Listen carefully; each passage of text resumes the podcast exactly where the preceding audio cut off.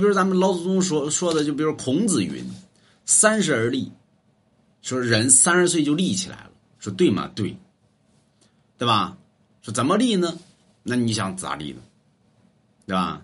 三十你就立起来了，对吧？所以三十而立，四十不惑。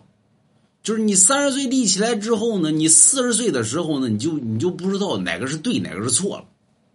你像二十三、二十岁、三十岁的时候，这个是对的，那个是对的，知道吧？但是真正到了四十岁，你都不知道什么是对，什么是错。五十岁你就知天命了。你问那五十岁，你相信天命不？相信，对吧？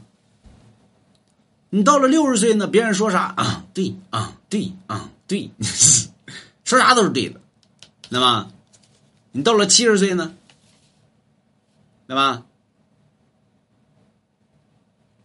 咋咋地，反正也马上要死了。人中国古代呢，人说什么呢？叫七十三八十四，对吧？阎王找你商量事儿，阎王说该下来了，所以这时候呢，该干啥干啥。但是你不能越礼廉耻孝之类的东西，就是不是说咱想干啥干啥，违法犯罪的咱都干去，那不行。反正我老了，那不也不行，对吧？就是不能越礼廉耻孝。所以人经历的一个过程，在孔子、老子。鬼谷子这些这些子子字辈的人的这些书籍里边早就给你规定好了，所以并非于你现在你想象的是什么就是什么，也是是我想象的是什么就是什么，那不是，那么规定的东西就是宇宙所有的运行自有它的一套规律，谁也逃不出这个规律，就跟年轻人是一样的，我命由我不由天，你命由你吗？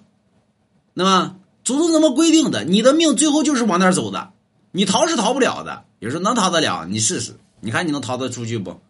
对吧？你不信，你看易经，逃得出去吗？